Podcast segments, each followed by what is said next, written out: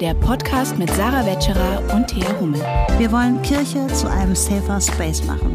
Dafür legen wir den Stachel in die Wunde. Mal mit Gästinnen, mal zu zweit. Aber immer mit Herz. Hallo und herzlich willkommen zu einer neuen Folge Stachel und Herz mitten im Sommer. Hallo Thea, schön, dass du da bist. Hallo Sarah, schön, dass du da bist. Aber heute ist es eher grau und regnerisch hier bei uns in Wuppertal. Ähm, aber trotzdem ist es mitten im Sommer und wir freuen uns sehr, dass ihr hier seid. Wir freuen uns sehr, dass wir heute eine ganz besondere Gästin begrüßen dürfen. Sarah, magst du sie mal vorstellen?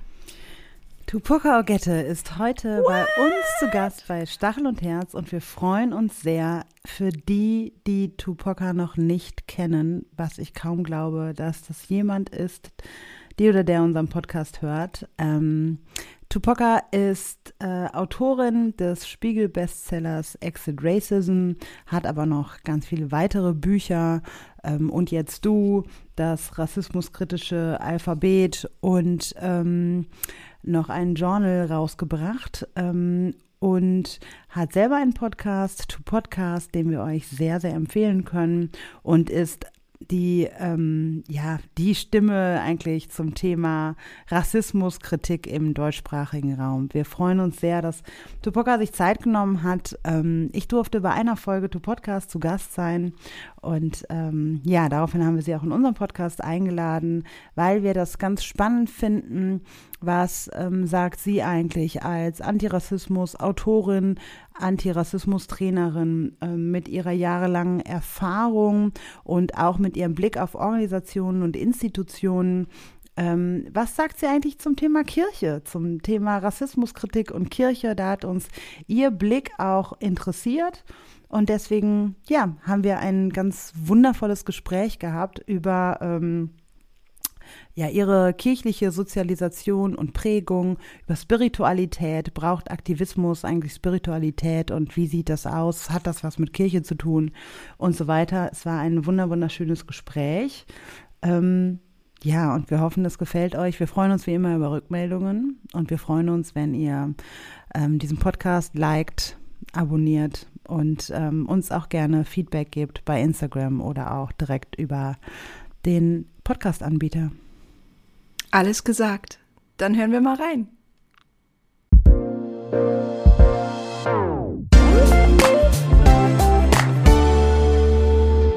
Und da bist du schon. Herzlich willkommen, Tupoka. Schön, dass du da bist. Hallo, schön, dass ich da sein darf. Hallo, ihr Lieben.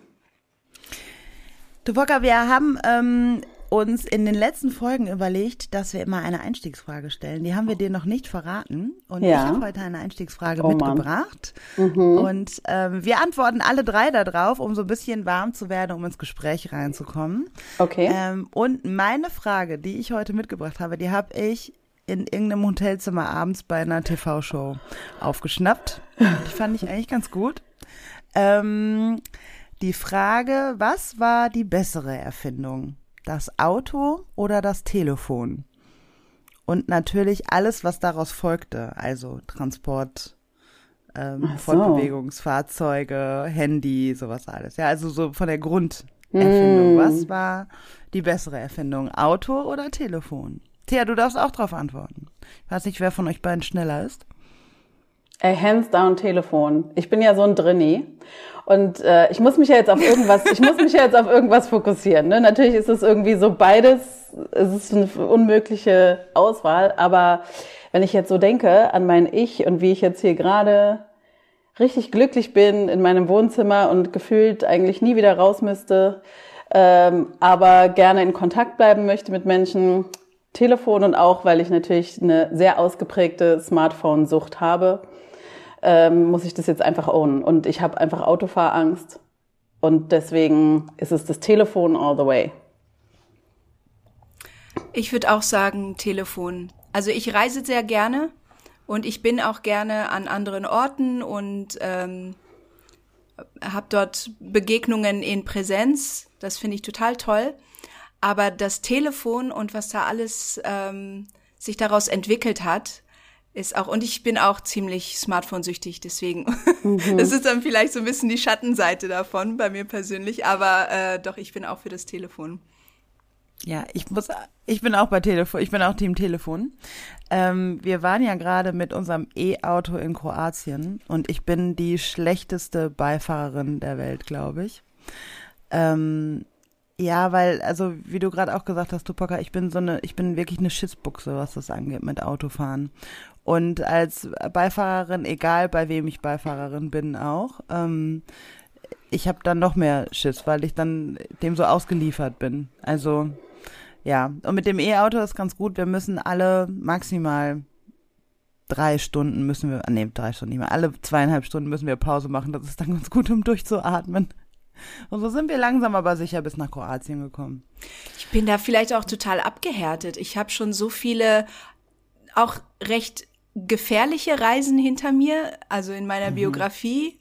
Ähm, und ich bin da ja schon so, so ich habe schon so Respekt davor, vor dem Fliegen und vor dem, vor der, vor hoher Geschwindigkeit und so, aber irgendwie, nee, das, also so Angst habe ich zum Glück nicht so. Aber ich kann verstehen, dass das, ja, dass das andere haben. Ja, schön. Ja, gerade, also so, also gerade auch nochmal, Thea, wenn du sagst von deiner Biografie in Indonesien, äh, meinst mhm. du wahrscheinlich. Ja, ne? ja, genau. Also da waren Autofahrten dabei. Das war mhm. Du bist du in Tansania schon ein Auto gefahren? Das Ding ist, ähm, ich äh, fahre erst seit kurzem Auto, also oder beziehungsweise gar nicht. Ich fahre gar nicht Auto, aber ich habe einen Führerschein seit äh, seit ich 36 bin, erst sehr spät. Und es liegt auch mhm. daran, dass bei mir in der Familie erstens Leute gar nicht so Auto fahren und meine Mama hatte einen Führerschein und wir haben direkt, nachdem sie den gemacht hat, also ich habe, ich bin ja voll, meine Mama war 18, als sie mich bekommen hat und hat dann quasi Führerschein gemacht und dann hatten wir direkt zwei Autounfälle.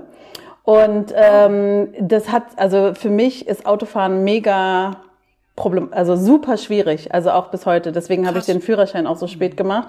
Und klar, also auf Jamaika Autofahren, auch in, Tansa in Tansania Autofahren oder als Beifahrerin allein schon. Ähm, ich bin auch keine gute Beifahrerin. Oder eigentlich bin ich eine ziemlich gute, weil ich sehe alles schon vorher. Ich warne gerne. Ich informiere gerne meinen Mann darüber, wo die Gefahren das überall die, das sind. Sind die belieb das sind die beliebtesten Beifahrer. Ja. Die immer schön mitdenken. Richtig, ich denke mit. Ich krall mich, ich krall mich oft so in die Beifahrertür rein. An oh. So kommt das dann, äh, naja. Ja. Kommt ja. super gut an beim Fahrer. Ja, nee, ist, Ja, auch, ja. Mm -mm. Das ist schön zu hören, dass ich nicht alleine bin. Überhaupt kein bisschen. Also, ich verstehe dich. Ich fühle dich du, Volker, sehr. wir sind, Ach, schön, danke. Du Wocker, wir haben immer am Anfang stellen wir unseren GästInnen die Frage nach drei Funfacts, die wir nicht über dich googeln können. Da sind wir natürlich jetzt sehr gespannt, ja. was du mitgebracht hast. Ja, und das sind natürlich auch meine Lieblingsfragen. Not. Ich kann mhm. euch sagen, ich habe die letzten drei Tage dachte ich äh, bei jedem Frühstück, ich so Steven, was sind das für drei Fun Facts? Vor allen Dingen sollen die auch noch Fun sein und dann muss es ja auch noch was sein, was ich gerne teilen will und dann habe ich ja auch schon viel mhm. geteilt. Oh, ihr habt mich fertig gemacht mit dieser Frage. Ein Fun Fact habe ich tatsächlich, es ist jetzt auch kein Fun Fact, es ist nicht alles Fun, es tut mir leid, aber muss nicht, ähm, muss I tried. Fun sein. Eins ist tatsächlich, definierst, ich, was Fun ist. Ja, okay. Eins war tatsächlich, dass ich so spät Führerschein gemacht habe. Das ist jetzt schon ein bisschen, dieser Cliffhanger ist jetzt vorbei. Das zweite ist. Das ist aber ein guter Fun Fact. Ne? Also erst mit 36 ja. und ich fahre trotzdem noch nicht. Also das, ähm, weil ich immer Angst habe. In Berlin habe ich diese Situation, dass ich denke, also ich bilde mir ein, dass wenn ich einmal losfahre, dass ich nie wieder anhalten kann, weil ich nie einen Parkplatz finden werde. Ähm, mhm. Und deswegen fahre ich gar nicht los. Also ähm, ich müsste irgendwo auf dem Land sein und dann wieder langsam versuchen, irgendwie loszufahren. Bla, it's a whole thing. Ähm, das ist mein mhm. einer not so fun fact. Ähm, dann habe ich überlegt, also ich habe natürlich schon erzählt, dass ich Backstreet, also ausgeprägter Backstreet Boys Fan war. Ähm, Hardcore. Das wusste ich nicht. Ja, erst New Kids on the Block und dann Backstreet Boys. Aber der Fun Fact, den ich jetzt teilen werde, ist mir auch ein bisschen unangenehm. Aber ähm, wir haben, also Backstreet Boys sind einmal in Berlin gewesen und wir waren beim Konzert, eine Freundin von mir, die schon einen Führerschein hatte und ich. Und äh, wir haben auch die Schule dafür geschwänzt und so. Und es war ein riesen, riesen Ding. Ähm, mhm. Und dann waren wir da. Und danach ähm, sind wir Backstage, also nicht Backstage, sondern vor den Backstage-Eingang gegangen und haben uns mit dem Auto an diesen Bus geheftet von Backstreet Boys, sind hinterhergefahren, ähm, Little Stalker Creepy und ähm, sind dann mit bis, bis ins Hotel. Und dann sind wir in diesem Hotel durch die Tiefgarage, dann in das Hotel rein, in die Lobby. ja, wir waren richtig dedicated. Und ähm, dann saßen wir in der Lobby und das Witzige war, da waren hunderte Teenies, die alle ganz unauffällig versucht haben, so irgendwie so zu tun, als wären sie Gäste. genau. Und dann gab es irgendwann, gab es so einen gellenden Schrei und jemand schrie, Nick! Und das war dann Nick Carter, der irgendwie aufgetaucht war. Und dann sind alle auf einmal aufgestanden, inklusive mir, und sind dahin gerast, wo diese Stimme herkam. Und dann war da so eine Glasscheibe und dahinter ein Restaurant. Und da saß Nick Carter und hat Pizza gegessen, Pizza Margarita. Und dann habe ich ein halbes Jahr lang nur noch Pizza Margarita gegessen. Das ist einfach Ja. Das heißt, du, war, du warst auch Nick-Fan oder hat Eigentlich Genau, das wollte ich nämlich nicht. wissen. Wer war dein Lieblings-Backstreet Boy? Oder ich mochte, ist, ich mochte immer die Bad Boys. Also auch bei New Kids on the Block AJ. war das. Ja, genau. Also bei, bei genau bei Backstreet Boys AJ. Für mich war auch AJ. AJ. Hands down AJ. Und ich glaube auch, wenn ich jetzt mich mal so hinterfrage, hat es natürlich irgendwie auch mit, wieder mit Rassismus zu tun am Ende des Tages, ne? Weil ich dachte so, er ist der Einzige, der hat ja so ein bisschen einen auf Urban, Black, whatever Ja, gemacht. Das ist der Einzige, der Schmuck mich auch gut finden könnte. Genau, weil das war ja das Wichtige zu wissen, wen würde man selber gut finden, aber wer würde einen zurück gut finden. Und ich habe mir immer eingebildet, AJ, AJ would be my man. Ja. Ja. Ja. Das ja. war bei mir ganz genauso mit AJ, ja. Du warst auch AJ-Fan, Sarah? Ich war auch AJ, Oh ja, mein ja. Ich stand auch schon, ich stand auch bei der Arena Oberhausen beim Konzert hinter der Halle. Ich bin nicht bis zum Hotel hinterher. Witzig. Aber ja, am Backstage-Eingang stand ich auch. Oh mein Da Gott, ja, das war echt- echt ein Craze. Ich war, ähm, ich war ja in den, die, ich habe ja fast die kompletten 90er in, ähm, in Indonesien verbracht. Und ich weiß nicht, ob sie jemals in Indonesien waren. Auf jeden Fall nicht, während als ich in Jakarta gelebt habe. Deswegen hatte ich das Vergnügen äh, nie. Und als ich dann nach Deutschland kam, war das bei mir schon wieder so ein bisschen vorbei. Da war ich schon 16. Und ähm, mein Lieblings-Backstreet Boy war jetzt im Nachhinein, würde ich sagen, komischerweise, weil eigentlich ist er nicht so mein Typ, aber Howie. Ah, interessant.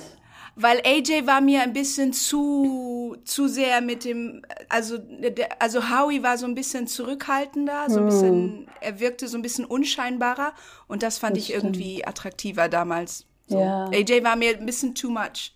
Ja, he was a lot. Ja. Ja, Aber bei New Kids on the Block, da gab es ja auch so, und da war ich halt Donny-Fan. Und Donny war auch Mhm. der Bad Boy. Und das war irgendwie, das war so ein Design, das hat mich angesprochen. Obwohl ich bei Backstreet Boys auch eine Zeit lang Brian gut fand, interessanterweise. Brian hatte halt halt die Stimme, ne? Ja, und irgendwie, das war halt so ein blondie, nerdy Mhm. Typ. Und irgendwie eine Zeit lang dachte ich, ja, auch das wäre okay. oh mein Gott, also ja, Ja, bei Take That war es bei mir dann Robbie. Auch interessant. sehr, sehr lange in meinem Leben, muss ich sagen. Sarah, also ich muss sagen, wir haben wahrscheinlich diese, diese Bad Boy Vibes. Das- ja, guten alten Zeiten. Also ein bisschen peinlich. stimmt, Genau, und das dritte war, das ist halt basic, Entschuldigung. Das Basic, ähm, das dritte war, äh, dass ich Kardashians gucke die ganze Zeit. Ich meine, das habe ich wahrscheinlich schon mal irgendwo geteilt vielleicht, aber eigentlich, ich bin da auch nicht stolz drauf. Aber ich muss sagen, dass nach dieser krassen Arbeit, die wir machen und nach diesen harten Themen und diesen Aushandlungsprozessen und so weiter und dann irgendwie abends zu sitzen und einfach mich berieseln zu lassen von diesen rich white people problems, ähm, das ja ist für mich ein super guter Ausgleich und ich könnte das stundenlang bingen. I owned it Ich kann now. das total verstehen. Das ist, genau, das ist so ein Ausgleich, ne? Das ist, ähm, das braucht man irgendwie. Obwohl, also Kardashians, ähm, ich habe irgendwann mal zu Sarah gesagt, weil sie meinte, ich weiß ja, also ich wüsste ja so viel über die Kardashians. Ja, ich weiß gar nichts über die Kardashians. Okay. Also ich muss aber schon sagen, alles, was ich über die Kardashians weiß, weiß ich unfreiwillig. Mhm. Weil ich, ich finde die, ich weiß nicht, irgendwie kriege ich auch so viel von denen mit, vielleicht weil ja. ich so viel auf Instagram bin und so. Aber ähm, ich finde Es ist ganz schlimm. Also es ist, man muss es gar nicht. Ich finde die ganz wie gesagt, schlimm. es ist auch. Also es ist so wie. Es ist wirklich so ein so ein guilty pleasure, ne? Absolut. Und es ist so wie, mm. wie, wie sag mal, also ja, wie bei so einem, wenn irgendwas Schlimmes passiert und man, man will eigentlich weggucken, aber man muss die ganze Zeit ja. hingucken. Und so ein bisschen ist es. Und dann kann man ja, also ich kann dann total so intuit werden. Also ich habe alle Staffeln dann geguckt mhm. und ich, also ähm, ich merke, dass es für mich wirklich so ein Ausgleich ist. Dass ich dann irgendwie auch so deep in deren Problemen drin bin und dann so denke, ja, dieses Outfit, das war wirklich nicht passend für diese Gala und leide ich da so mit. Und ich glaube, das ist einfach so mein, mein, mein Coping-Mechanism mit den ganzen schrecklichen Sachen, mit denen man sonst so am Tag konfrontiert ist. Also ich bin nicht stolz drauf, aber this is what it is. Alles, was ich über die Kardashians weiß, weiß ich ja von Tarek Tesfu von Tratsch und Tacheles von dem Podcast. Also da, er redet ja auch ständig. Er ist ja so ein Riesenfan von Kim, ne?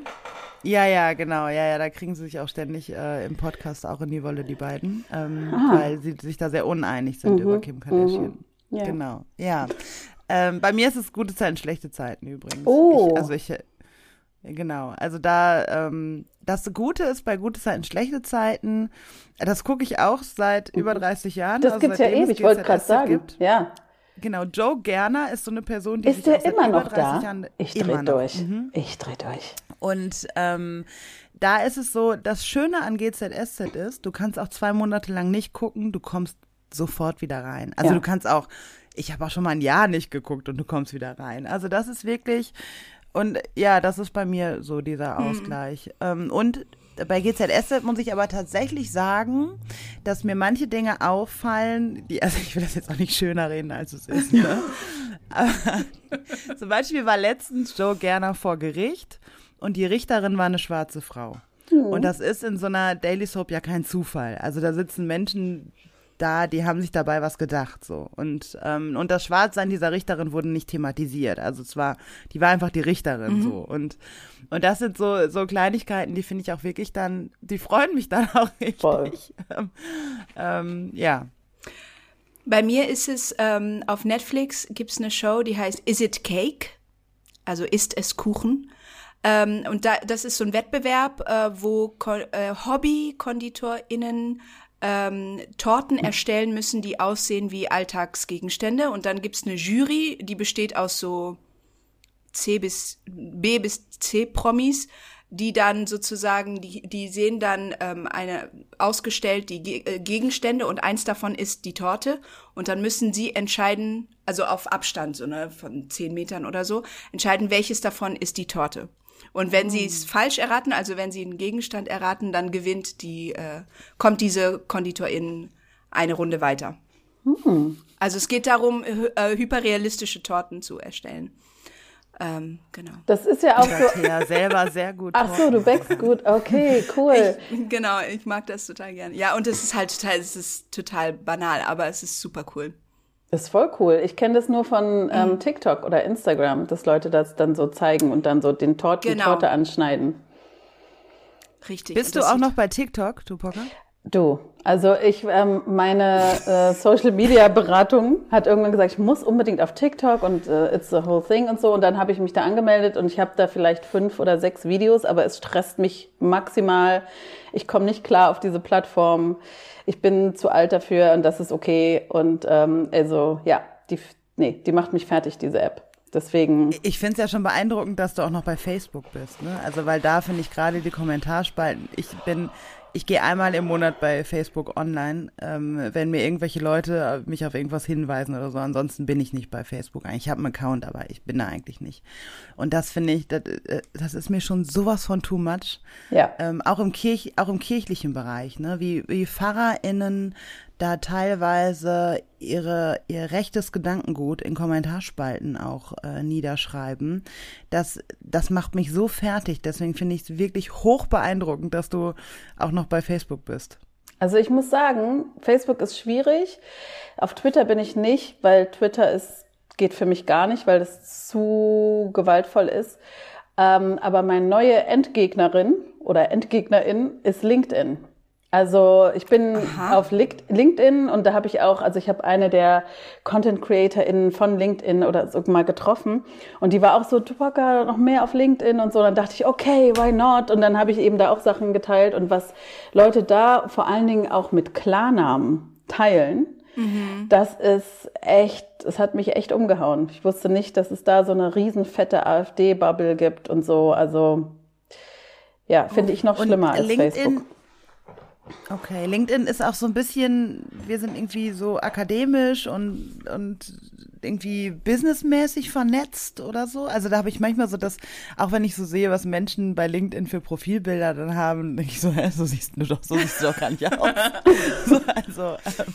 Das ist schon so das Business-Netzwerk, ne? Genau, ne? Absolut. Und das ist dann ja irgendwie auch das kann ja irgendwie auch noch fieser sein, gerade so ich, AfD. Genau, gut. weil das ist ja das ist ja das fiese daran, dass Leute sich gerade dort so äußern, wie sie glauben, dass es professionell ist. Genau. Ne? Also das ist sozusagen ihr professioneller Modus, ja. so wie sie sich dort ja. äußern. Und da ist es dann okay. Ne? Also das ja. ist ultra gruselig. Mega, mhm. mega. Mhm.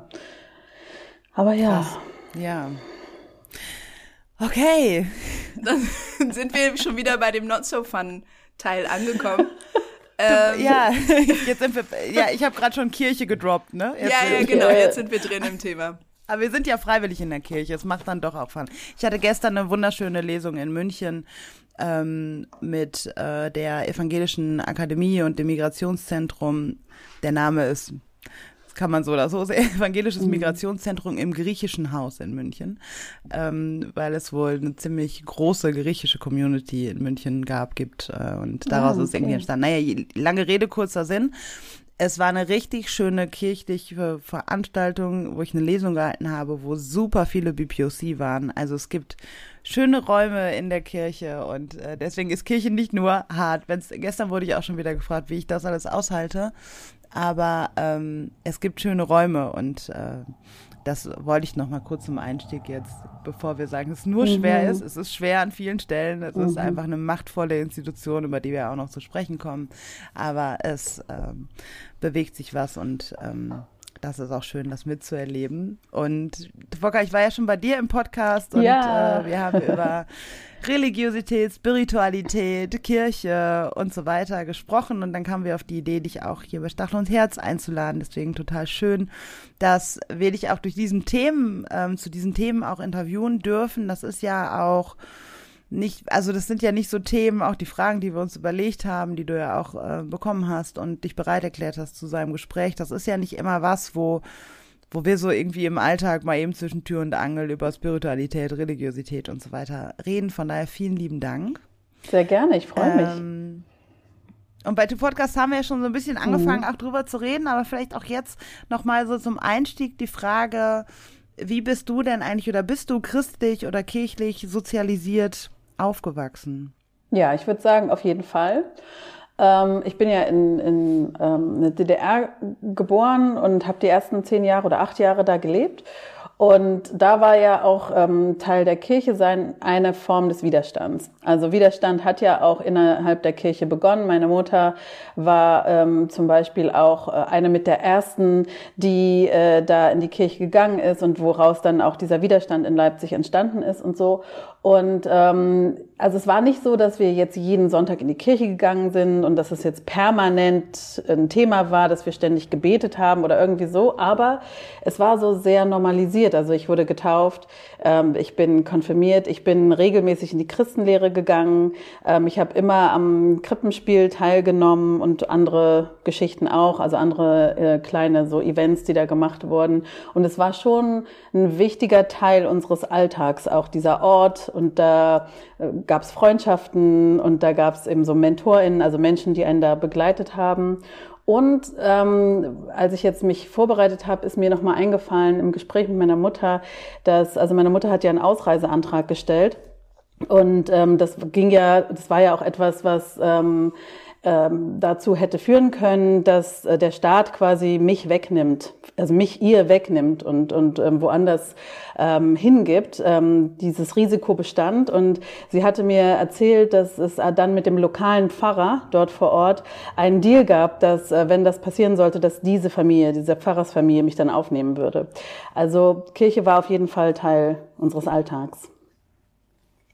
Ja, und die Kirche hat ja auch in der DDR eine wichtige Rolle äh, in der sozialen Protestbewegung gespielt. Genau. Also ähm, nicht nur als ähm, also als Schutzraum auch für Oppositionelle und ähm, hat eine zentrale Rolle ja auch gespielt bei der Friedrich, friedlichen Revolution und hat die Bürgerrechtsbewegung unterstützt und ähm, ja, also Genau, und ich meine. Und natürlich auch in einem, in einem Land, ähm, was, was sehr isoliert war, auch ökumenische Kontakte ähm, gepflegt, ja. ne?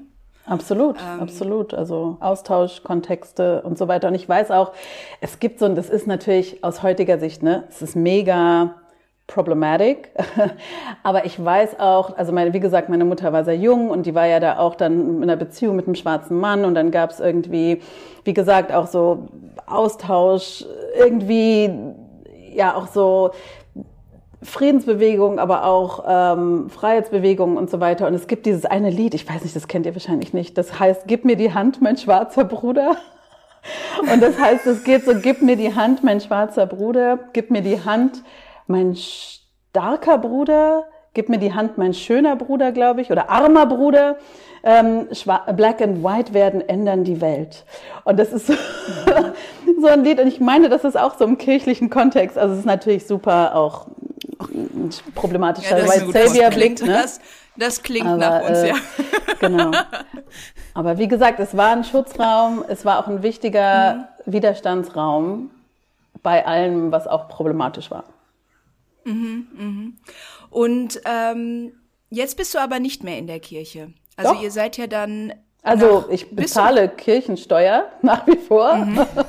Ich finde, das, das, das äh, legitimiert oh. mich immerhin äh, dazu zu sagen. Doch, du bist ich Kirche. bin in der Kirche. Ja, ich bin. Mhm. Ähm, Kön also ich, Wir könnten die Folge nennen: Tupoka Ogette ist Kirche. oh Gottes Willen. Ja, also es ist tatsächlich. Tupoka so, Ogette zahlt Kirchensteuer. Oh, ich überlege wirklich, einmal im Jahr denke ich, boah, ich muss jetzt endlich austreten und so. Und irgendwas, was ich auch nicht so ganz erklären kann, hat mich bis jetzt da noch drin gehalten. Ich kann's, ich muss es mal hinterfragen tiefer, aber bis jetzt habe ich es noch nicht, diesen Schritt noch nicht gemacht. Weiß nicht warum. Ähm, es gibt andere Länder, da kann man bestimmen, wo die Kirchensteuer genau hingeht. Okay. Das fände ich auch schön, mhm. weil du könntest, du könntest deine Kirchensteuer dann der Antirassismusarbeit widmen. Ja, genau. das wäre natürlich Ja, in super. Italien ist das so. Und das wäre, ja, aber du bist ja in Berlin. Perfekt, ja. Und ähm, in Berlin ist tatsächlich ähm, in der Landeskirche, die machen auch viel mhm. Antirassismusarbeit und ähm, äh, die haben in Neukölln gibt's so ein Segensbüro und so und die sind wirklich bei all diesen Themen auch sehr aware und, äh, ah. und machen viel. Und das war eine meiner schönsten Lesungen ähm, zu Wie es Jesus weiß geworden, hatte ich in Neukölln. Also muss ich wirklich, muss ich wirklich sagen, es sind tolle Menschen in der Kirche. Ähm, also dein Geld fließt da ja hin, von daher. Das fühlt, das fühlt sich auf jeden Fall gut an, danke. Ja, das hilft ein bisschen, weil ich das natürlich immer wieder hinterfrage und irgendwie denke auch, äh, mhm warum, ähm, ja. Ja, da bist du ja nicht alleine. Also ich meine, die Kirchenaustrittszahlen, die sprechen ja für sich. Äh, die evangelische Kirche ist da nicht ganz so äh, nicht ganz so hoch die Zahlen wie in der katholischen Kirche bei den Austrittszahlen. Aber das ist ja auch ähm, das ist ja auch eine Entwicklung, die Kirche auch dazu treibt, sich selbst zu hinterfragen und auch ihre Relevanz äh, an vielen Stellen zu hinterfragen. Und das führt ja auch dazu, kann man jetzt sehen, wie wie man will, ob das jetzt gut ist oder nicht. Aber Fakt ist, dass Kirche die Themen ähm, Antirassismus, wie können wir relevant sein in einer Migrationsgesellschaft, einer sehr diversen Gesellschaft, in einer ähm, in einer Gesellschaft, in der plötzlich viele, was heißt plötzlich, ne, in Anführungsstrichen für für weiß akademisierte Menschen in der Kirche ist es häufig plötzlich ähm, Fragen stellen, die lange nicht gefragt worden sind und das drängt Kirche ja dazu, ähm, sich mit Themen wie Antirassismus, ähm, Antidiskriminierung, Ableismus ist ein großes Thema für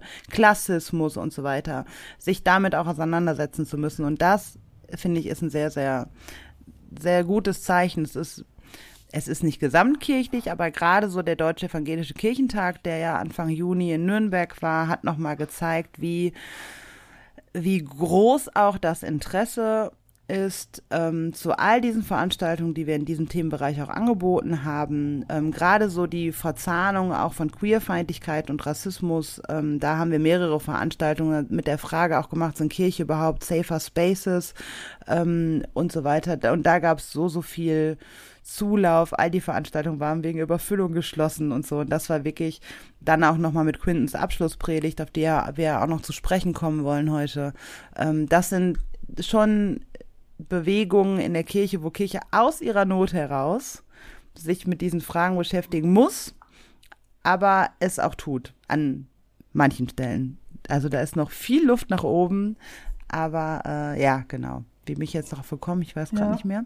Ja, ich ähm, muss gerade ganz kurz noch dran denken, weil ähm, das ja auch so ein also wenn ihr so nach Aufwachsen und so fragt, da haben wir auch schon in dem Podcast drüber gesprochen, dass ja mein Vater überhaupt nur nach Deutschland gekommen ist, weil es ein, die Mission, die Herrnhuter Mission gab, die ihn dann quasi unterstützt hat und irgendwie begleitet hat und ihm Möglichkeiten gegeben hat und er dann da, also in der Schule und er dann dadurch äh, nach Deutschland kommen konnte, in die DDR wiederum, was dann wiederum an dieser Diktatur DDR lag, die irgendwie Sozialist Geschwisterinnenschaften ähm, mit anderen Ländern hatte. Und was natürlich natürlich in sich total problematisch ist und gleichzeitig irgendwie ich aber gar nicht da wäre, wenn das dem nicht so gewesen wäre. Also es ist so ein, mhm.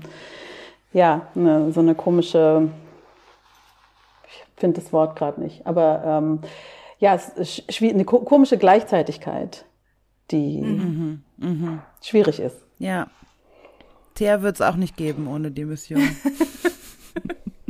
Wenn ich das mal so sagen darf, ja. Ja, oder? Also, nee, eigentlich mh, hm, ist ein bisschen längere Geschichte, aber ich wäre nicht hier ohne die Mission, sagen wir es so.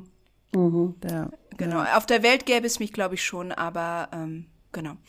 Ähm, aber was ist es denn dann, also wenn du sagst, in deiner Kindheit und so weiter in der DDR hat die Kirche eine wichtige Rolle gespielt, ähm, aber und jetzt bist du zwar irgendwie noch drin, aber du siehst vieles auch kritisch. Was war es sozusagen, was dich, ja, was, was diese kritische Haltung bei dir hervorgerufen hat? Was war es, was dir gefehlt hat oder ähm, ähm, was war es, ähm, ja, was du oder mhm. ist etwas passiert, was, was, was bei dir diese kritische Haltung hervorgerufen hat?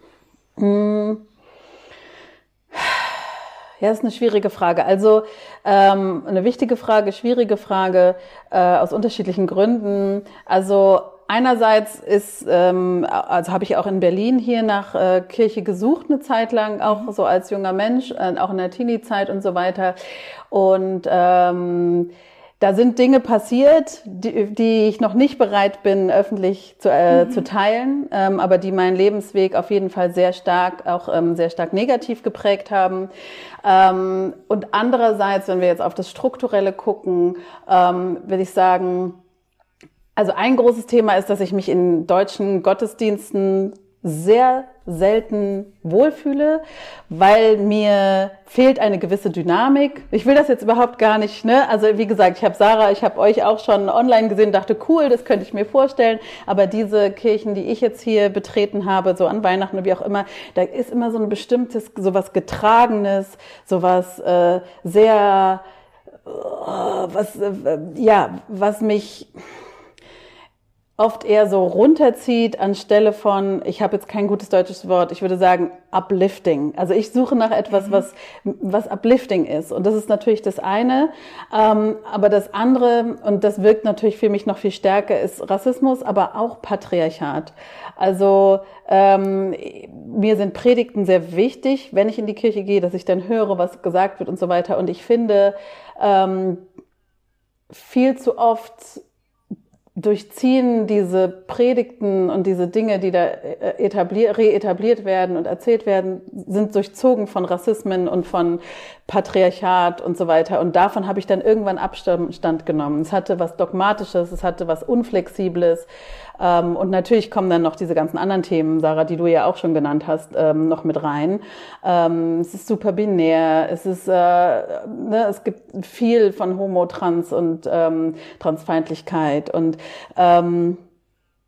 dieses gekoppelt mit dieser Schwere ähm, hat bei mir dazu geführt, dass ich mich ganz oft nicht eingeladen gefühlt habe. Und wenn ich da bin, habe ich immer so ein bisschen das Gefühl wie, wie eine schwarze Person, die Schlager mag, aber wenn sie zum Schlagerstadion geht und dann irgendwie Musik hören will, dann ist es so, weißt du, dann gibt's diesen Gay so nach dem Motto, was machst du denn hier? Und dieses Gefühl habe ich in Kirche auch ganz oft, ähm, dass ich als schwarze Person entweder die bin, für die man spendet, so gefühlt, jetzt spenden wir für, mhm. ähm, und oder eben ja, so, so geduldet und alle gucken so ganz nett und sind so, oh, wie schön, herzlich willkommen. Und, aber irgendwie habe ich nicht das Gefühl, es ist mein Zuhause.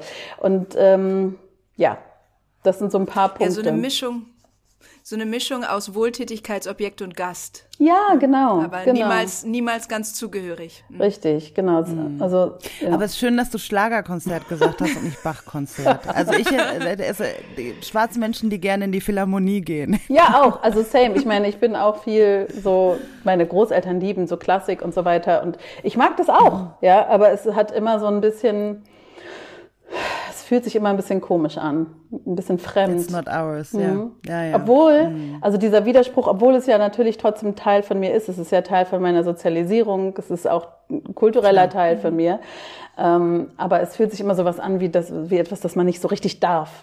Ne? Ja. Ja. Das dürfen wir, ja. ja. Doch. Ja. Mhm. Ähm, ich muss gerade überlegen. Ähm ich war mal mit Anfang 20 in den USA, in Chicago beim Chicago Gospel Festival. Und ah. ich weiß, das war eine super wichtige und tolle Erfahrung. Auch nicht mhm. unproblematisch, wenn wir auf das Patriarchat schauen übrigens. Also gibt es auch viele Dinge, die ich jetzt mhm. heute äh, sehr stark problematisieren würde. Ähm, aber weil ich finde, Musik ist eigentlich so ein ganz wichtiger Anteil von meinem Art und Weise, wie ich gerne Glauben leben würde. Ähm, und die Musik im Gospel ist auf jeden Fall die Musik, mit der ich mich sehr viel näher fühle, als diese getragenen, mhm. schweren Kirchenlieder in Deutschland. Obwohl, ich, obwohl es da auch welche gibt, die ich schön finde, an Weihnachten oder so. Aber ähm, ja. Ja, ist ganz wichtig, wie ähm, ganz interessant, wie wie wie wichtig Musik bei also was für eine große Rolle Musik auch bei der Spiritualität spielt, ne? Und da gibt es gibt ja so viele unterschiedliche Spiritualitätsformen und jeder hat irgendwie so seine eigene Mischung oder ihre eigene äh, Nische, ähm, was was einen so anspricht und wie was für eine große Rolle Musik da auch spielt und dass es da in Deutschland schon irgendwie so diese Tradition gibt, ne, diese, diese historisch gewachsenen von, von, von Bach und äh, gregorianischem Gesang und allem Pipapo. Ähm, und dass es viele Leute auch noch brauchen, glaube ich, für ihre Spiritualität. Aber ich glaube, viele junge Leute sich da nicht so von angesprochen fühlen. Naja, und dann gibt's natürlich diese Worship-Musik, ähm, die viele junge Menschen auch total anspricht, mich auch. Also in meiner Jugend gerade so, wo ich dann auch noch mal für mich selber auch so ein Glauben auch noch mal entwickelt habe, die auch sehr prägsam war für mich, ähm, hat auch Worship-Musik, äh, Hillsong-Musik Wollte gerade sagen, so eine Hillsong, große Rolle ja. gespielt. Mhm. Aber gerade auch Hillsong ist ja, es gab gerade diesen Podcast Toxic Church, Yep.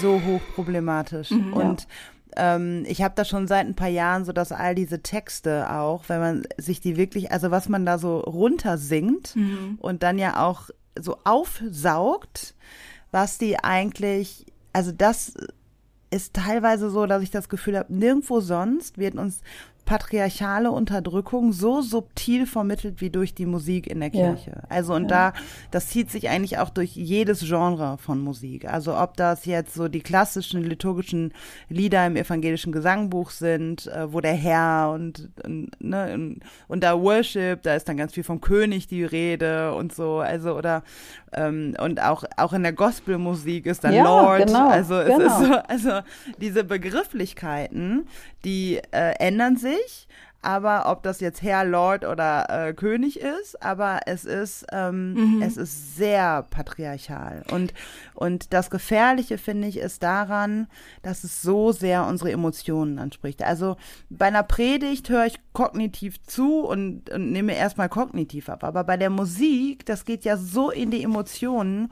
Und ich merke gerade auch bei jungen Menschen, die sehr diskriminierungssensibel eigentlich unterwegs sind, dass bei der Musik schaltet, geht irgend so ein Hebel um, wie, ja, aber die Melodie ist so schön, mhm. das Lied ist so schön, ich habe so viel emotionale Erinnerungen und mir geht's genauso. Also ich muss schon auch sagen, ich finde manche Lieder einfach so schön und die sprechen mich emotional so sehr an und gleichzeitig schaltet sich dann mein Kopf an und sagt, ey, was singst du da? Bist ja. du bescheuert? Also, Wenn man einmal ähm, drüber nachdenkt, ist es dann ja. hochproblematisch. Aber dadurch, dass es sich durch alle Musikgenres also von christlichem, von christlicher Musik durchzieht, äh, kommt man, entkommt man dem auch einfach nicht. Ne? Es ist wirklich überall und egal, ob du gerne ähm, klassische Musik magst oder oder Sakropop, es ist überall da. Die Message ist überall da.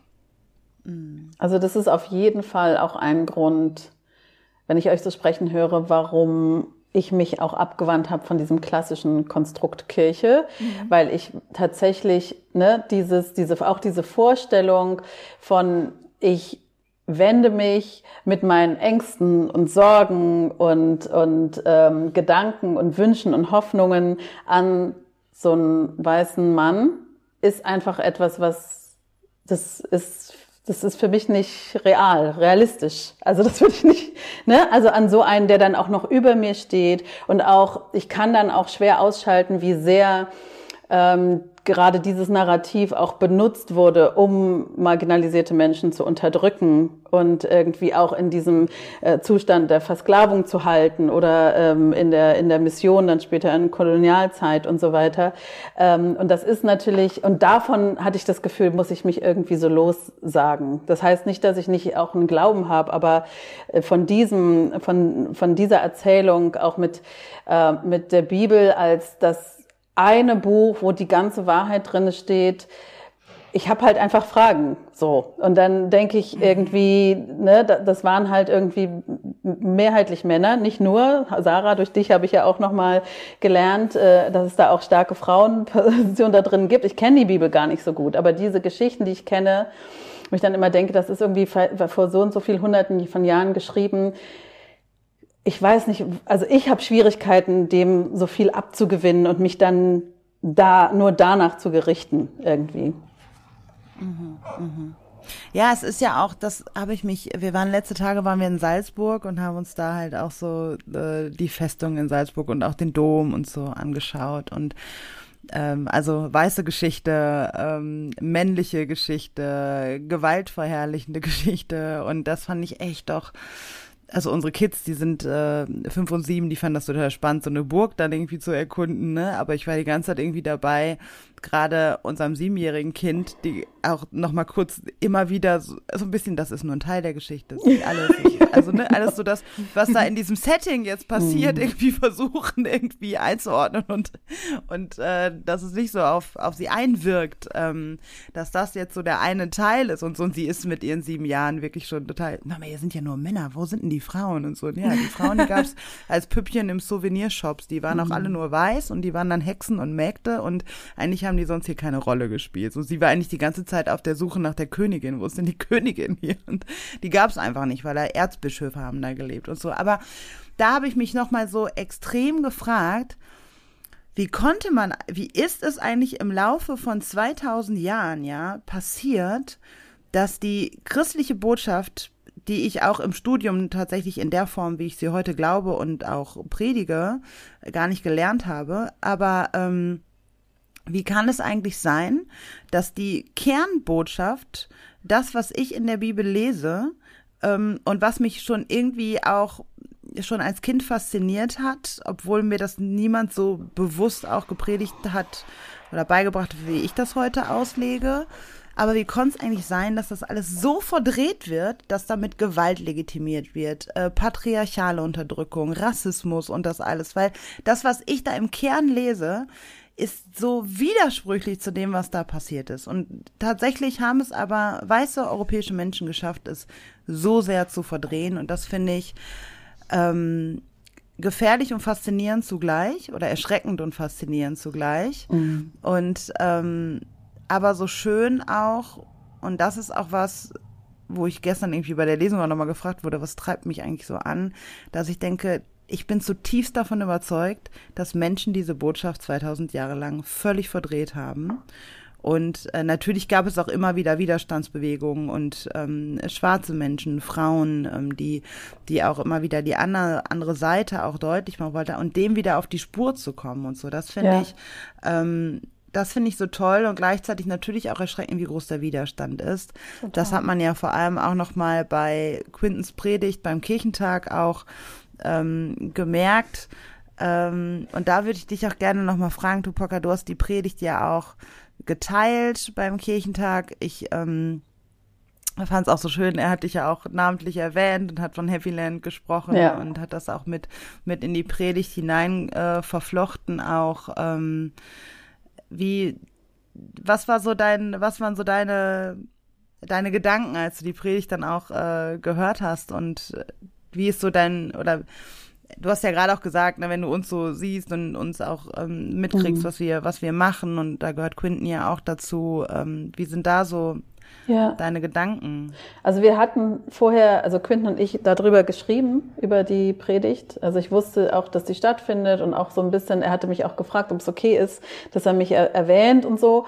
Und was natürlich total okay ist und was ich aber trotzdem eben sehr, sehr schätze, dass er mich da gefragt hat. Und dann, ähm, ja, ich fand die sehr bewegend. Also ich habe auch Parallelen darin gesehen, ähm, wie, auch wenn das eine, natürlich eine christliche Predigt war, aber in der Art und Weise, wie ich Keynotes gebe, also bestimmte Tonalitäten, bestimmte Dinge, also haben mich da sehr angesprochen und ähm, ich hatte, ich hatte vorher gesagt, das ist so ein bisschen eine radikale Liebeserklärung oder so. Also ich fand, das hatte so beides. Also natürlich, also es gibt einen Teil in mir, der sagt, es ist überhaupt nicht, also es sind einfach ganz klare Wahrheit, also Wahrheiten, die er da angesprochen hat, Dinge, die er da benannt hat und gleichzeitig ähm, ist mir aber bewusst in dieser Welt, in der wir leben, äh, was es für eine radikale ähm, Rede ist, was ja auch sich dann sehr schnell gezeigt hat in Form von den ganzen Hassnachrichten, die er irgendwie aus der ganzen Welt bekommen hat. Ähm, also so ein Satz zu sagen, wie Gott ist queer, der ist so aus, auf der einen Seite so basic, ja, I mean, God can be anything. We want, we want God to be, ja. Also äh, ähm, und von daher ähm, und gleichzeitig, äh, dass ein so ein Satz aber dann auslöst, dass Menschen irgendwie einem Todesnachrichten schicken. Das ist, das ist was, was ich schwer in mein Gehirn kriege, aber es ist natürlich Teil unserer unserer unserer Welt, in der wir leben. Und von daher fand ich die wahnsinnig mutig ähm, und fand es auch ein tolles Zeichen, ihn da auch zu sehen mit seinem Afro mit seinem Afro und äh, äh, als Blackface in a very white space, it seemed. Ähm, also zumindest auf der Bühne. ähm, mhm, total. Und ja, also ich habe natürlich auch viele Anrufe bekommen von Leuten, also so, weiß ich, meine Oma, die das dann geguckt hat. Mir war auch nicht klar, ehrlich gesagt, muss ich ganz ehrlich sagen, wie viele Menschen das schauen. Ähm, mhm. Und ähm, ja, also sehr, sehr cool, coole Rede. Ach, sehr berührend. Du hast Anrufe gekriegt von Menschen, die das gesagt haben. Wie krass. Mhm. Also das ist auch nochmal. Und das äh, hat auch was gezählt. Ja genau, also meine Oma war mhm. so, die war so das, also, also auf dem Kirchentag, also das, da habe ich Punkte gesammelt, ja, also. Schön. Wie schön. Ja, genau. Tupoka war quasi auf dem Kirchentag. Eigentlich, eigentlich hast du. Ja, ja aber cool. es ist, also wir, wir waren ja, äh, Sarah und ich waren ja da, ich war äh, auch die fast die ganze Zeit und es war schon auffällig, wie präsent und sichtbar POC auf diesem Kirchentag waren, mit Inhalten auf den, auf den, auf den Bühnen, auf den Podien, in der Musik, ähm, aber auch inhaltlich ähm, bei den Gottesdiensten. Und ich glaube, das war echt ein sehr starkes Signal, ähm, weil Kirchentag schon eine sehr große Rolle spielt im kirchlichen Alltag und viele Leute das wahrnehmen, auch wenn sie selber nicht teilnehmen und ähm, das definitiv auch mitbekommen haben, dass POC eine größere Rolle gespielt haben als bisher.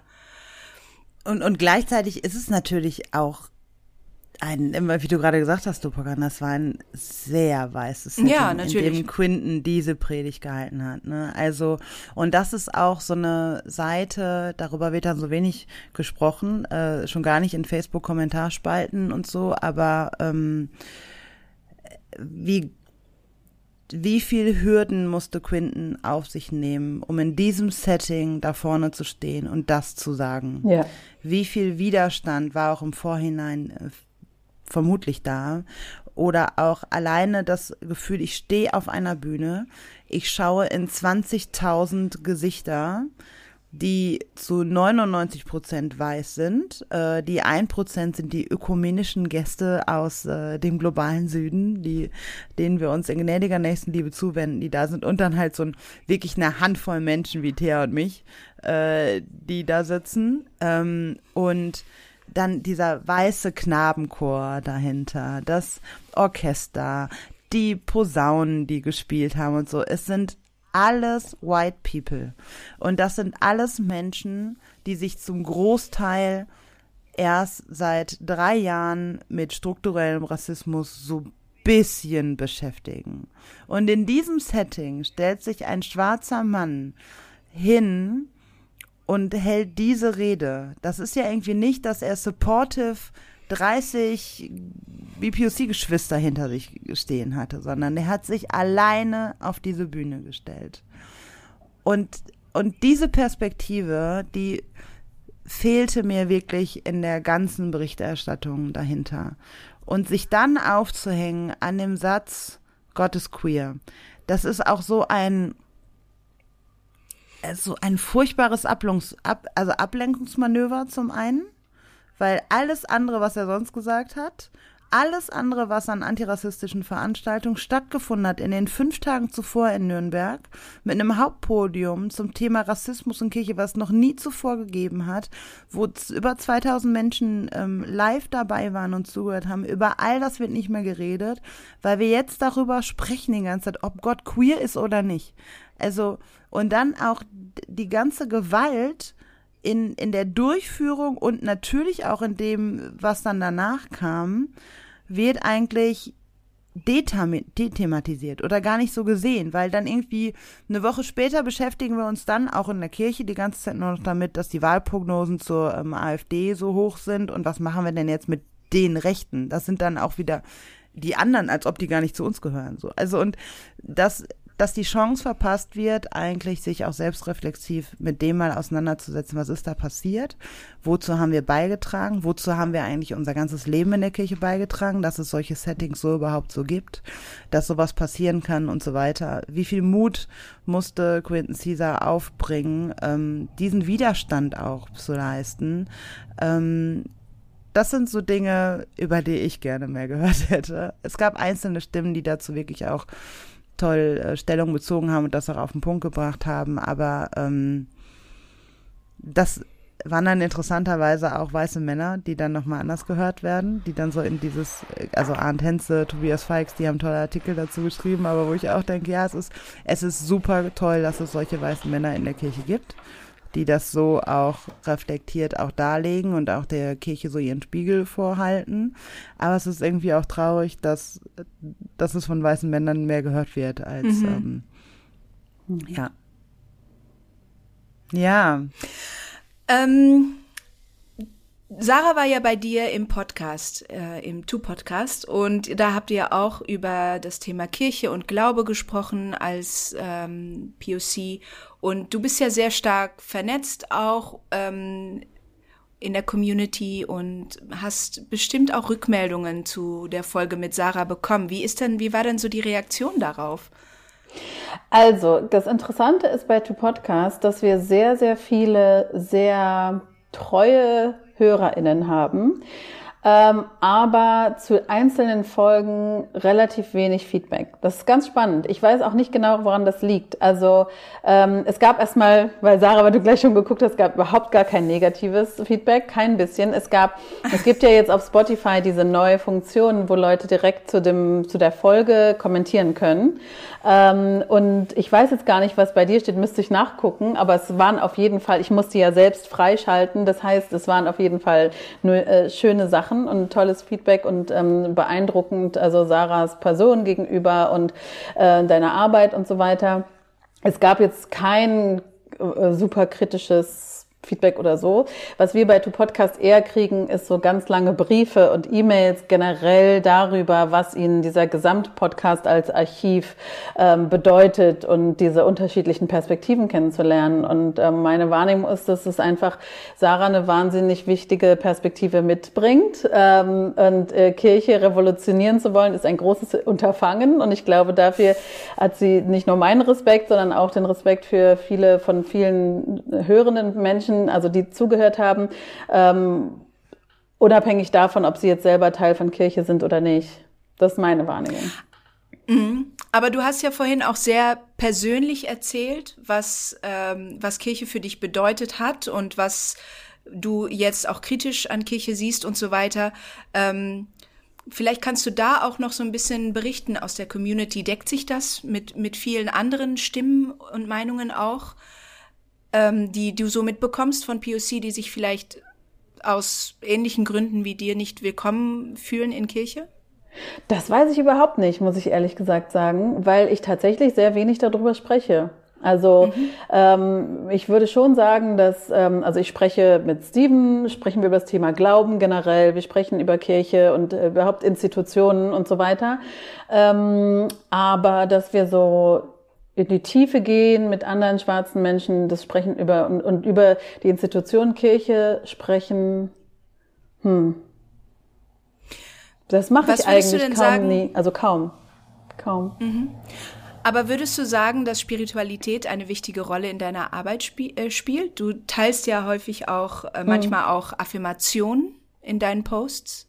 Ja, also ich würde sagen, also dass es Kirche für mich nie so ein Ort war, wo es viel um Glauben ging, interessanterweise, sondern es war halt, mhm. ne, in der Kindheit, es war ein Ort, wo man einmal die Woche hingegangen ist und da wurde gemalt und dann wurden Geschichten erzählt und das war schön. Also es hat, ne, es hatte was, ähm, etwas Regelmäßiges, etwas Vertrautes. Es war ein Ort, wo ich wusste, an Weihnachten ist immer diese Pyramide und an Weihnachten kommen wir immer mit unseren Bettlaken und dann machen wir, singen wir die und die Lieder. Aber es ging sehr wenig interessanterweise um tatsächlich um, um Glauben. Was ist Glauben? Ähm, wer, weil es ja so, eine, so ein Setting ist, wo man gar nicht, oder in meinem Gefühl gar nicht so gemeinsam auf die Suche nach Glauben geht, sondern es ist schon gesetzt. Also du bist drin und es ist klar, wir alle glauben an und was so richtig, das fand ich, wurde Kindern, uns Kindern gar nicht so richtig vermittelt. Also natürlich gab es die Geschichten, aber es wurde mhm. nie äh, sich getraut, auch zu sagen, wie, wie geht's dir damit? Wie, wie fühlt sich das für dich als Kind an? Und, und wie ist das für dich vielleicht auch greifbar als Kind? Sondern es war dieses Setting und aha, und da gibt's diesen Gott und da, ja, okay, whatever, aber ich spiele ja jetzt hier mit der Susi und wir malen ja jetzt das Bild. Und das war irgendwie das, was für, was für mich Kirche lange ausgemacht hat. Und dann in der Teenie-Zeit war es halt halt viel Musik. Ähm, und da hat Sarah ja auch schon gesagt, ne?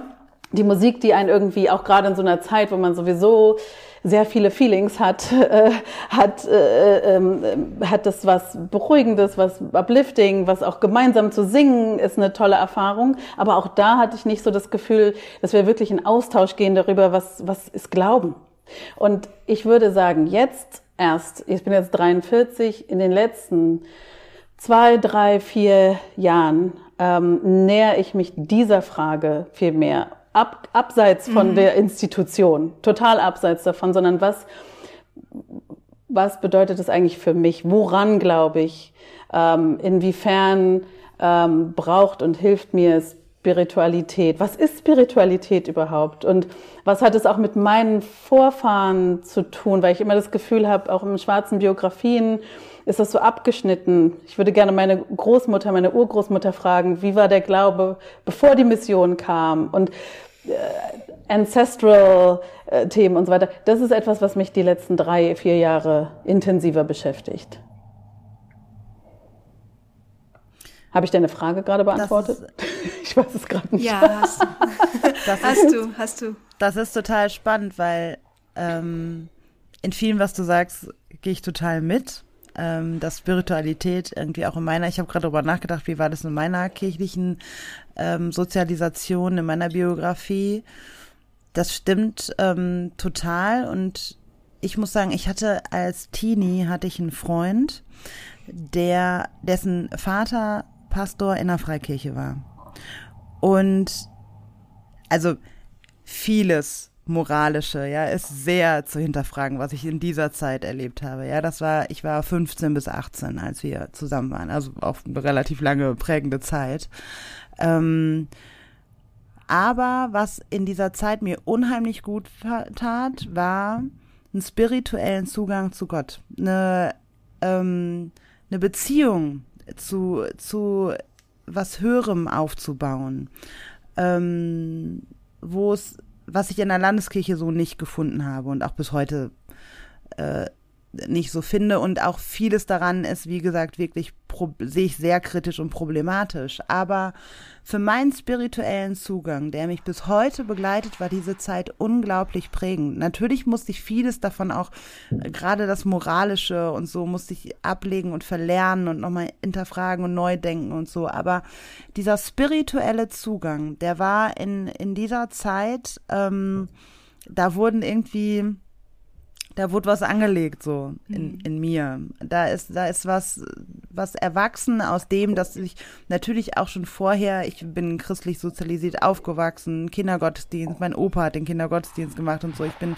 ähm, also da war auch schon eine Basic so da, auf die dann aufgebaut wurde, so, aber das, das ist tatsächlich was, wo ich mich auch frage, was ich so schade finde, denn als du gerade, Tupoka, am Anfang ähm, von deiner Zeit auch in der, in der DDR in, in der Kirche erzählt hast, ich habe da zuerst gedacht, ach, dieses Politische, das fehlt mir manchmal auch noch, das könnte noch stärker sein in der Kirche. Und gleichzeitig ist das, wird das auch so getrennt betrachtet. Also auf mhm. der einen Seite das Politische und, und dann gibt's da das Spirituelle. Und das kann man wirklich auch beobachten in Kirchen in Deutschland, ob das Freikirchen, Landeskirchen oder so sind. So die, die einen sind spirituell das sind dann auch, und das ist ja auch rassismuskritisch hochproblematisch, das sind, äh, sind oft auch ähm, äh, schwarze Freikirchen, also ähm, wie, wie sagt man in der Kirche, gibt es auch eine die Bezeichnung für Gemeinden anderer Sprache und Herkunft, werden die genannt, also äh, oder Migrationskirchen oder so, ne? Also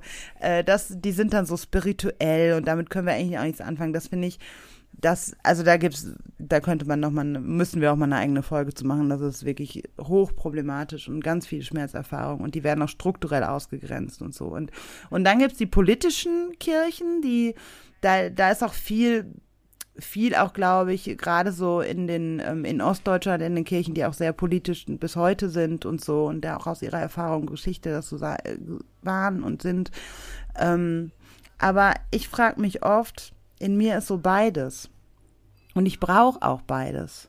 Und warum ist es eigentlich so schwierig, das auch in Kirche so miteinander zu denken? Und deswegen finde ich es bei dir, das kriege ich auch auf deinem Instagram-Account ja mit, finde ich das so schön, dass ich da auch, also das ist so meine Wahrnehmung von außen, so sehe, dass da auch eine Suche nach was Spirituellem in einer politischen Arbeit ist. Mhm. Ähm, und du auch ich finde, das wird sehr sichtbar, auch in dem, was du teilst und so. Ähm, ähm, da frage ich mich häufig so oder denke, boah, hoffentlich gehen da nicht so viele so Leute so drüber, ne? Die wollen dann irgendwie so sehen, du warst in, du warst in Wien und in, äh, in München und, und ne, hast das und das und, und das ist dann interessant und dann werden manchmal so englische Texte da gepostet. So, Finde ich auch gleichzeitig schade, dass es da anscheinend auch im, im Deutschsprachigen ja. auch wenig gibt. Also da nehme ich auch wenig wahr, auch in der ganzen ähm, schwarzen Community und so und in der Antirassismusarbeit in Deutschland nehme ich auch sehr, sehr wenig wahr dazu. Also da gibt's auch nicht so viel.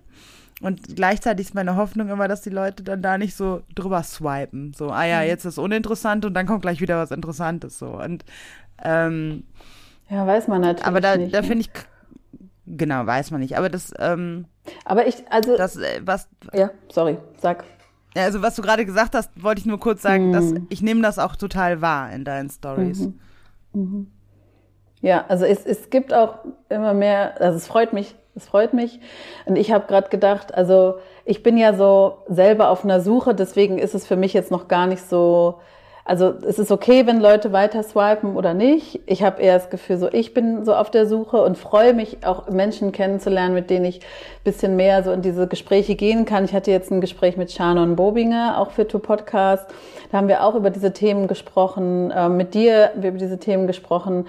Und das ist irgendwie das, was mir gut tut. Und ich merke, gerade für diese rassismuskritische Arbeit, wo man ja viel, auch wenn man in so einer Öffentlichkeit steht, mit Projektionen zu tun hat, mit Dingen, ähm, die, äh, die sich auf dich stürzen in Form von Projektionen, ähm, die man selber gar nicht äh, erfüllen kann. Also man ist sterben. Uh, ein Hund. Bei Thea. Dein Hund wollte mitsprechen. Das ist schön. Ich finde es gut. Es war immerhin nicht meine Katze. Genau, das ist die spirituelle Seele des Hundes. Die wollte, wer wollte was sagen? Nein, also was ich sagen wollte, ist, dass es halt, ähm, ne, also ich glaube, diese Suche, die ich jetzt vermehrt habe, hat auch viel damit zu tun, dass ich mich immer wieder hinterfrage, wer bin ich in dieser Arbeit? Es gibt mich, Tupoka, die Privatperson, es gibt die öffentliche Person, Tupoka Ogette, es gibt viele Projektionen und Hoffnungen aus unterschiedlichen Kontexten, es gibt aber auch viel Hass. Ähm, und äh, wer bin ich? Und mir hilft es immer mehr zu sagen in vielen Situationen, so diesen Satz zu sagen, es bin ich, aber es bin nicht ich.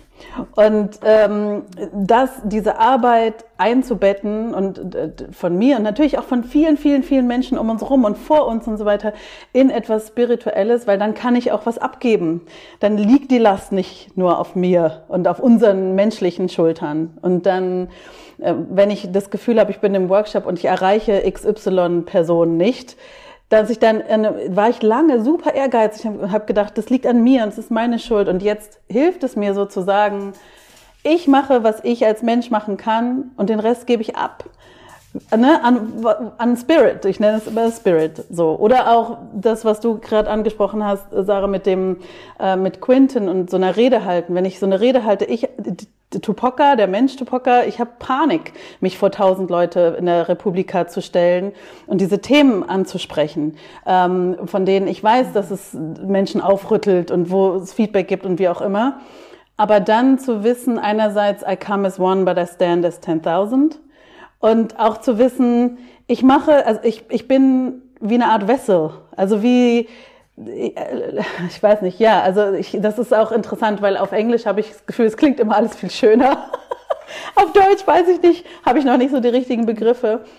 Aber es hilft mir in dem Gefäß Moment. Gefäß ist irgendwie nicht so sexy wie Wessel. Ja, und ich, also ich habe das Gefühl, es hilft mir in dem Moment tatsächlich die Arbeit zu tun, die ich tun kann, weil es mich nicht so erdrückt, diese Erwartung, die ich an mich selber habe, die ich spüre, ähm, die mich sonst manchmal, wo ich das Gefühl habe, die erdrücken mich, dann hilft es mir zu sagen, das ist alles Teil eines großen Ganzen.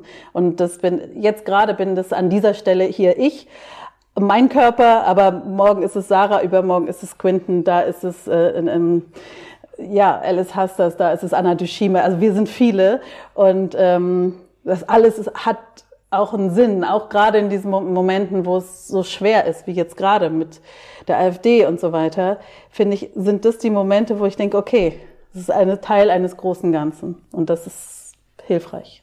So. Ja, das ist schön. Das, mhm. Und das ist gleichzeitig so, also für mich ist das Gott. Ne? Genau, also, für mich auch. Und gleichzeitig aber ähm, auch zu auch zu wissen, auch zu sehen, okay, es, es ist für manche auch nicht Gott. Also ja. ähm, für dich auch sagst du, aber für manche ist es auch nicht Gott, sondern es ist was Höheres, aber eine Verbundenheit. Ja. Und das ist so schön. Ja. Und das ist ähm, und man kann trotzdem so gemeinsam auch da unterwegs sein. Also letztens bei meiner Lesung war äh, eine Muslima und äh, das war so schön, so gemeinsam auch in der antirassistischen Arbeit dann auch verbunden zu sein, über, über Religionen hinweg. Und, genau. ähm, und das auch so zu können, dass, ähm, das ist sowas Wunderschönes und das auch abgeben zu können. Ja. Gemeinsam an was Höheres abgeben zu können und das auch nicht definieren zu müssen, ob das jetzt ähm, äh, ob das jetzt Allah, Gott, Jesus, das Universum. Eine meiner besten Freundinnen redet immer vom Universum. Das ist das Universum. So, Ja. ne? Und das, ja, es ist auch, es ist total okay. Und das, das Exklusive hat ChristInnen gerade auch selber so viel geschadet in den letzten Jahrhunderten. Und es ist so schön, so inklusiv Ja. miteinander auch Wege zu gehen. Ja, für mich ist es Spirit. Also ich merke schon, dass auch bei Gott ich einfach so, das ist für mich so, be, also ich muss das irgendwie neu belegt, ja, ich muss das irgendwie anders. Ja. Und momentan hilft mir der Begriff Spirit. Also alles, was lebt und liebt, vor allen Dingen diese Liebe, das ist für mich Spirit.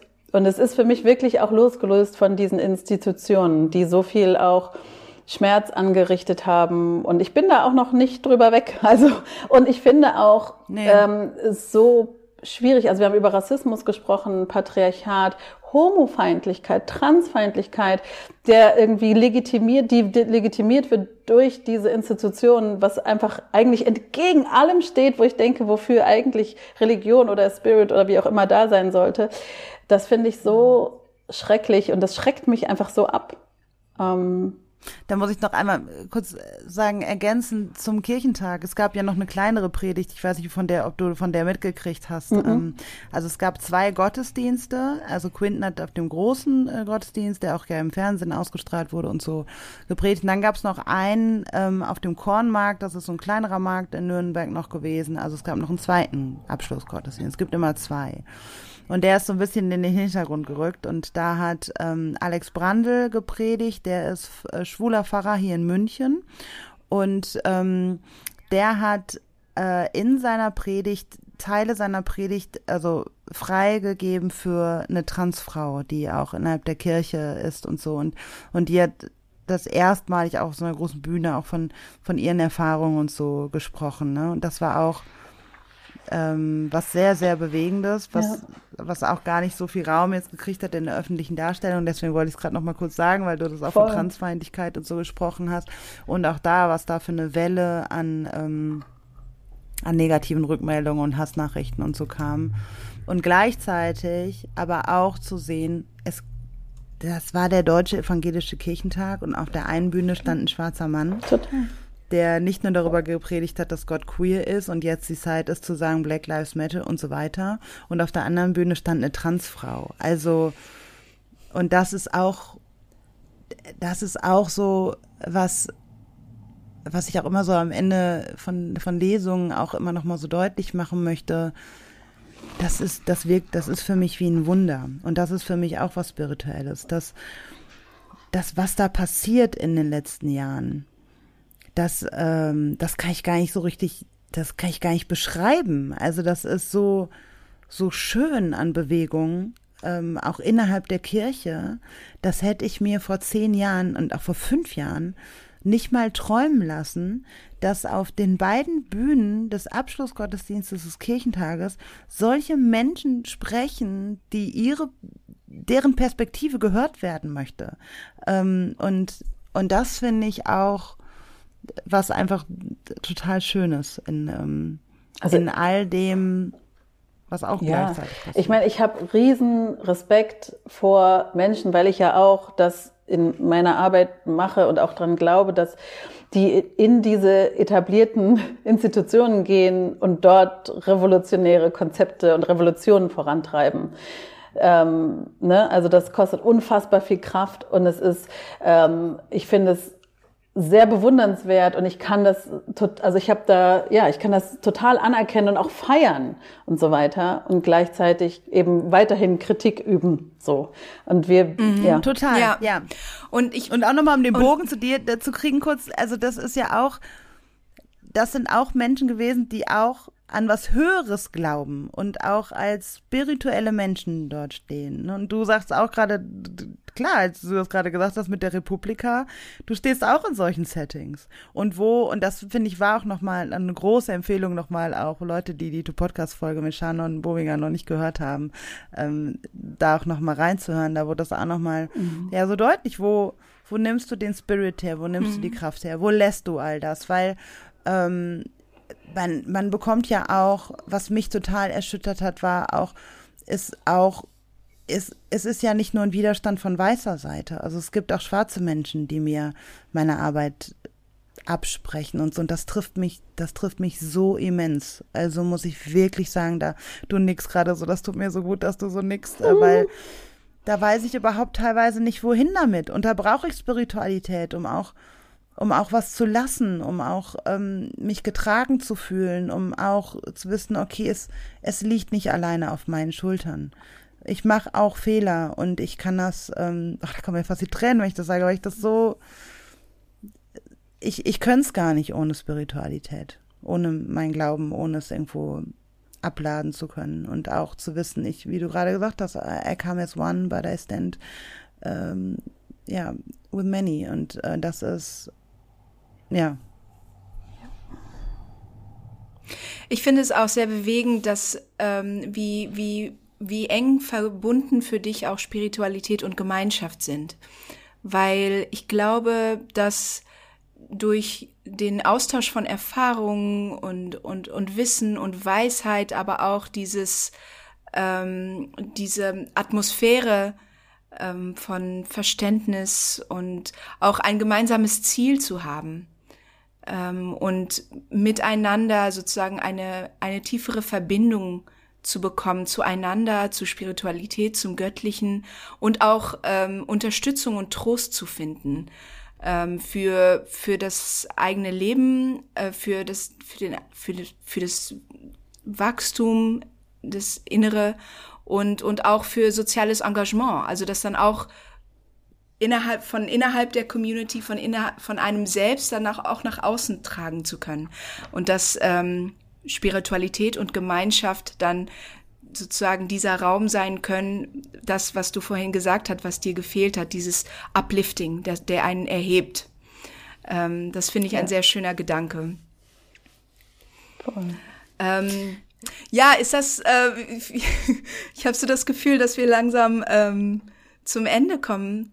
Ähm, eine Frage, die wir gerne stellen, und ich glaube, vieles davon hast du schon gesagt, aber ähm, was wäre so dein Traum von Kirche? Oder was, was, was wünschst du ähm, der, den, den, den spirituellen Gemeinschaften, die es so gibt?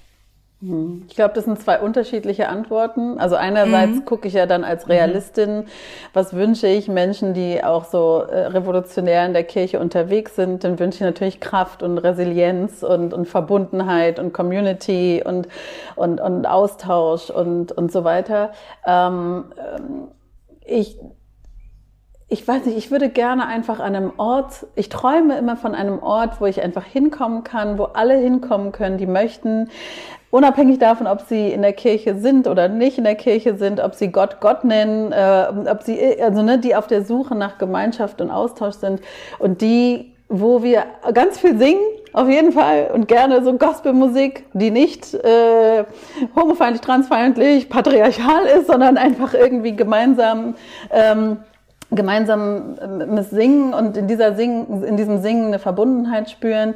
Ähm, und dann wünsche ich mir Uplifting, Affirmations vielleicht einfach nur, ja. Also ich finde es, also ich muss gar nicht so dieses, da oben ist eine Kanzel und da predigt jemand zu mir. Es kann auch schön sein, aber eigentlich würde ich gerne einfach gemeinsam so eine, so ein, so ein, so ein Auftanken erleben ähm, und wo man zusammen einfach weinen kann oder auch lachen kann. Essen wäre auch gut ähm, und äh, also alles, was fernab von irgendwelchem Dogma ist und irgendwelchen, wo alle Körperformen Platz haben, ähm, ne alles, ja, Gender, Race, Class. Und ähm, das würde ich mir wünschen, einfach so ein Zusammenkommen. Und das immer mal wieder dahin gehen, auftanken und wo jeder was mitnehmen kann, was er möchte, die Person, was die Person möchte. Und ja. Was für ein schöner Traum. Ja. Danke sehr. Twoka, uns bedeutet das wirklich total viel, ja. dass du dir die Zeit genommen hast, mit uns nachdenkst, mit uns ins Gespräch gekommen bist. Du bist auf, stehst auf Bühnen der Republika und äh, arbeitest mit großen Unternehmen und ähm, also das bedeutet mir ganz, ganz viel, mhm. dass du dass ich hoffe, dass die Kirche weiß, was für ein großes Geschenk ist, dass du dir Zeit nimmst und ich mitdenkst und ähm, dir da ja den, den Raum auch da so eröffnet äh, hast bei Tu Podcast und jetzt auch hier und ähm, das bedeutet äh, uns wirklich sehr, sehr viel. Vielen lieben Dank. Ähm, danke an euch beide. Danke warst. an dich, Thea. Danke an dich, Sarah. Und viel Kraft weiterhin. Und ich meine, wir sind connected. wir werden uns wiedersehen und wieder hören. Das ist und wir weitergehen. Vielen ja. Dank, dass ich hier sein durfte. Vielen Dank auch Danke von dir. mir. Vielen Dank ähm, auch an euch, die äh, zugehört haben. Und wir hören uns beim nächsten Mal. Auf Wiedersehen. Auf Wiederhören. Ciao. Tschüss. Dies war ein Podcast der Vereinten Evangelischen Mission. Wir hoffen, die heutige Folge hat dir gefallen und zum Weiterdenken und Nachfragen angeregt. Falls ihr Fragen an uns habt oder uns Feedback geben wollt, freuen wir uns sehr darüber. Schreibt uns auf Instagram oder ganz klassisch per E-Mail an podcast.vemission.org. Weitere Informationen findet ihr auf www.rassismusundkirche.de. Mit dem Podcast wollen wir dazu beitragen, Kirche zu einem sichereren Ort zu machen. Daher versuchen wir, unterschiedliche Perspektiven hörbar zu machen und wissen gleichzeitig, dass wir nie alle Perspektiven abbilden können. Wenn ihr das für eine gute Idee haltet und uns darin unterstützen wollt, schreibt über uns auf euren Social-Media-Kanälen oder lasst uns eine Bewertung bei Spotify oder iTunes da. Danke für eure Unterstützung, fürs Reinhören und vor allem für all die Menschen, die den Podcast inhaltlich und persönlich mit Beiträgen bereichern. Bis dahin mit den besten Grüßen von der VEM aus Wuppertal.